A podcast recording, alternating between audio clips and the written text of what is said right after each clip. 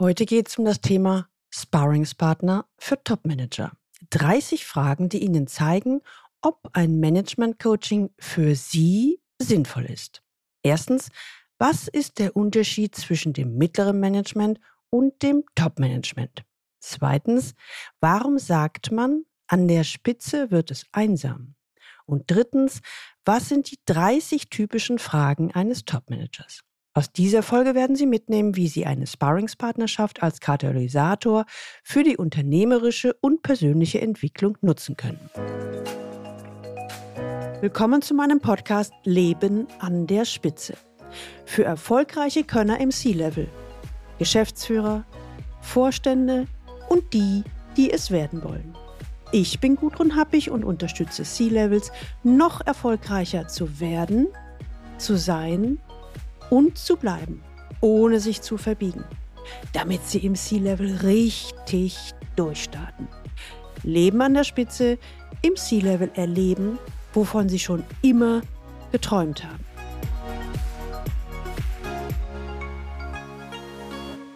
Hand aufs Herz. Sie haben sicherlich schon wohlklingende Begriffe wie Management Coaching, Sparringspartnerschaft, Executive Coaching, Führungskräfte-Coaching oder auch Business Coaching gehört. Titel, die seit Jahren vielfach diskutiert und hoch gelobt sind. Aber lohnt sich das wirklich? Gerade für Top-Manager? Gehen wir mal davon aus, dass Sie im mittleren Management hervorragende Ergebnisse gezeigt haben, denn sonst wären Sie nicht zum Top-Manager befördert worden. Vielleicht sind Sie auch schon länger an der Unternehmensspitze. Kurzum, Sie sind kein Anfänger oder Berufseinsteiger mehr. Und so fragen Sie sich vielleicht, brauche ich sowas mit diesem wohlklingenden Namen wie Sparringspartnerschaft überhaupt? Und um das entscheiden zu können, stellt sich die Frage, bei welchen Situationen und Fragestellungen macht eine Sparringspartnerschaft überhaupt Sinn? Finden Sie in dieser Podcast-Folge mehr Klarheit. Wenn Sie heute das erste Mal den Leben an der Spitze Podcast hören, dann empfehle ich Ihnen, sich unbedingt in den Galileo Letter einzutragen unter der Adresse www.leistungsträger mit ae blog.de. Da bekommen Sie ein paar gute Impulse, wie Sie im C-Level erfolgreich werden, sein und bleiben. Steve Jobs, Bill Gates, Eric Schmidt und noch viele mehr haben sich bei ihren Aufgaben im Top-Management von einem Sparringspartner bzw. Management Coach begleiten lassen. Warum? Die waren doch schon gut. Ganz einfach.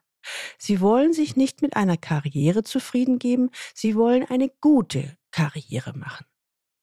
Und das Manager-Magazin schreibt in einem Interview dazu, Sie haben es ja jüngst selbst in Ihrem Magazin berichtet, dass die Guten und die, die weiter sind unter den Führungskräften, ein Schattenkabinett oder einzelne Berater mitunter über lange Zeit beauftragen, weil ihnen die selbstkritische Reflexion fehlt oder ihnen keiner intern die Wahrheit sagt bzw. neue Impulse gibt.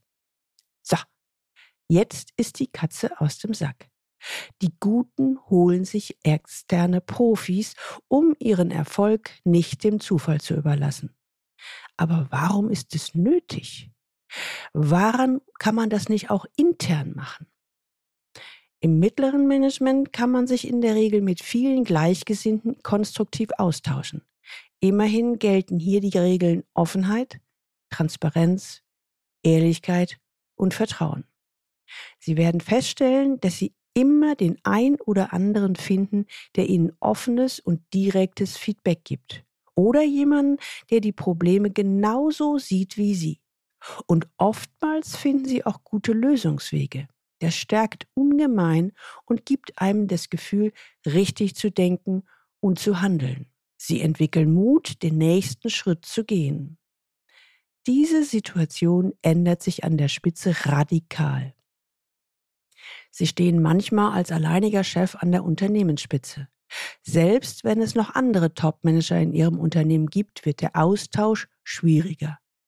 Ja, über inhaltliche Themen oder auch Projekte kann man sich nach wie vor unterhalten und diskutieren.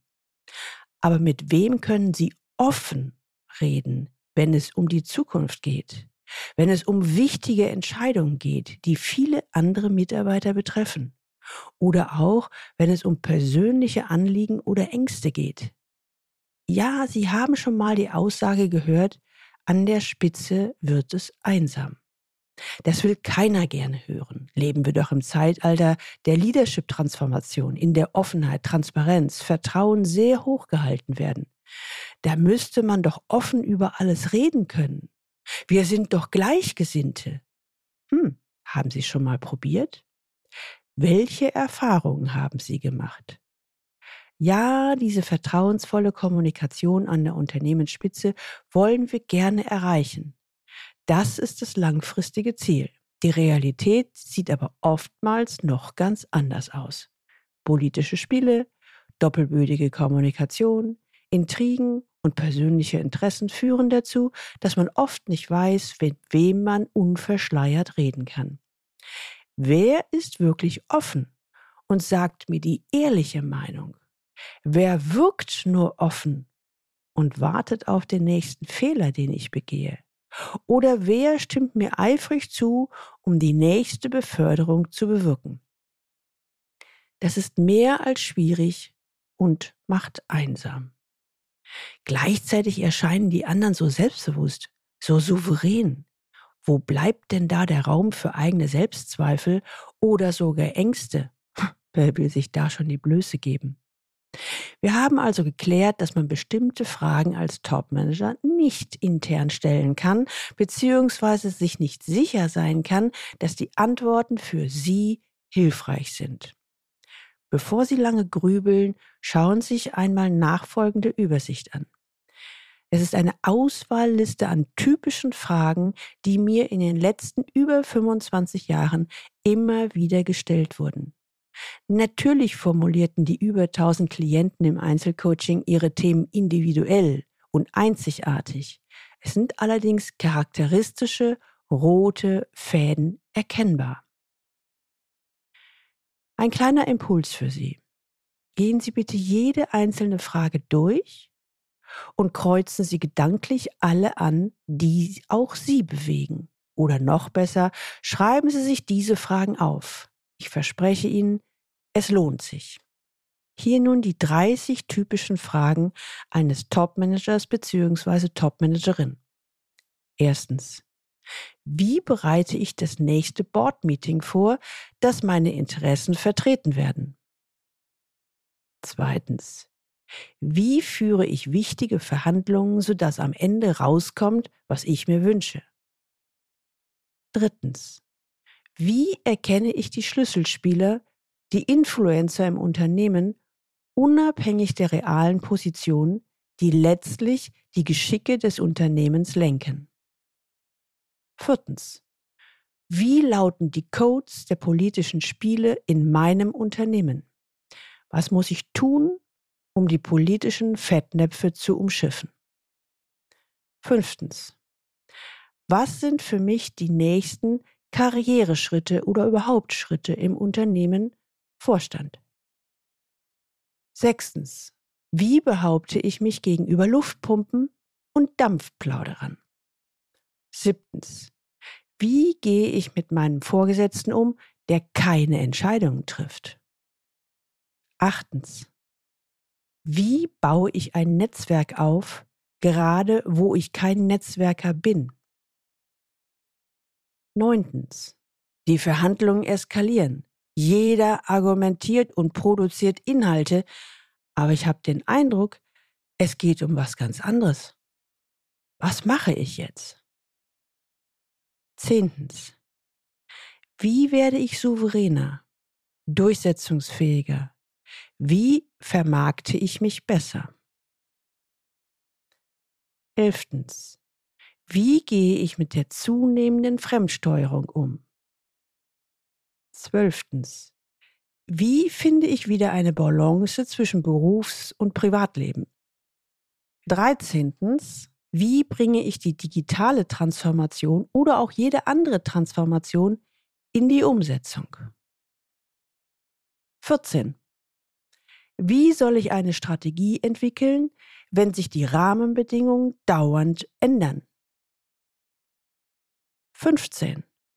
Wie gehe ich mit Krisen einer großen Niederlage um? 16. Wie entwickle ich einen Führungsstil, der zu mir passt?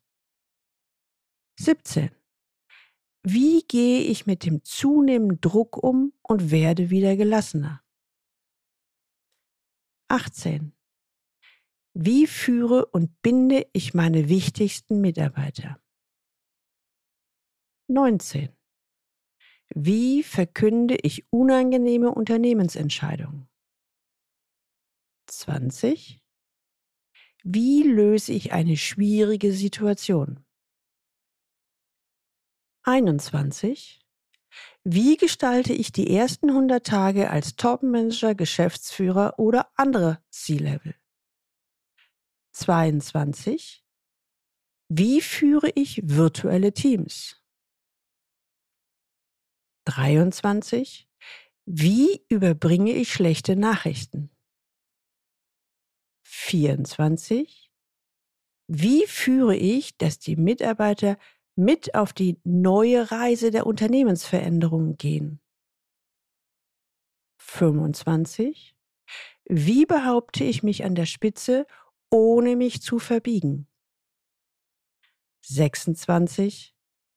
Soll ich das verlockende Angebot der Konkurrenz annehmen? 27. Wie bekomme ich den Unternehmensgewinn nach vorne? 28.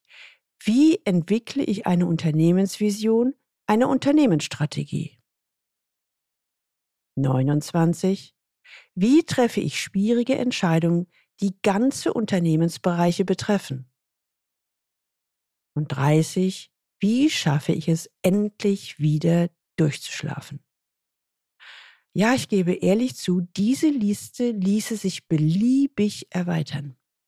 Und jetzt mal Hand aufs Herz für Sie. Sie haben jetzt 30 typische Fragen gehört.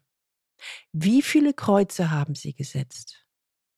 Wie viele Fragen sind auch Ihre Fragen beziehungsweise gehen in die Richtung? Und jetzt überlegen Sie bitte einmal.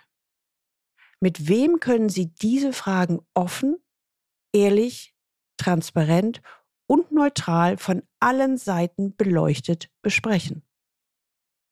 Mit wem können Sie diese Punkte so besprechen, dass Sie zeitnah Impulse und Antworten erhalten, die zu wirksamen Ergebnissen führen? Wahrscheinlich ist die Antwort, die Sie sich jetzt geben, ernüchternd. Oder?